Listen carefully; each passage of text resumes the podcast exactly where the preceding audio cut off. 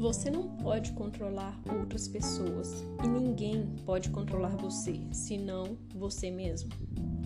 Perceber essa verdade é a chave para tomar a iniciativa de se autocontrolar e manter-se fiel às suas convicções.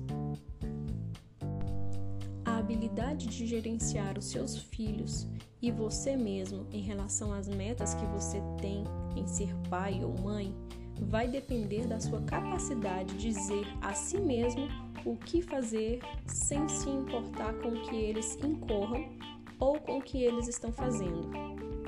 Você pode se gerenciar, não importa o comportamento dos seus filhos. Assim como Deus é capaz de nos dizer, queremos também ser capazes de dizer aos nossos filhos: serei um pai ou uma mãe amorosa, respeitosa. Não importa o que você faça, meu filho.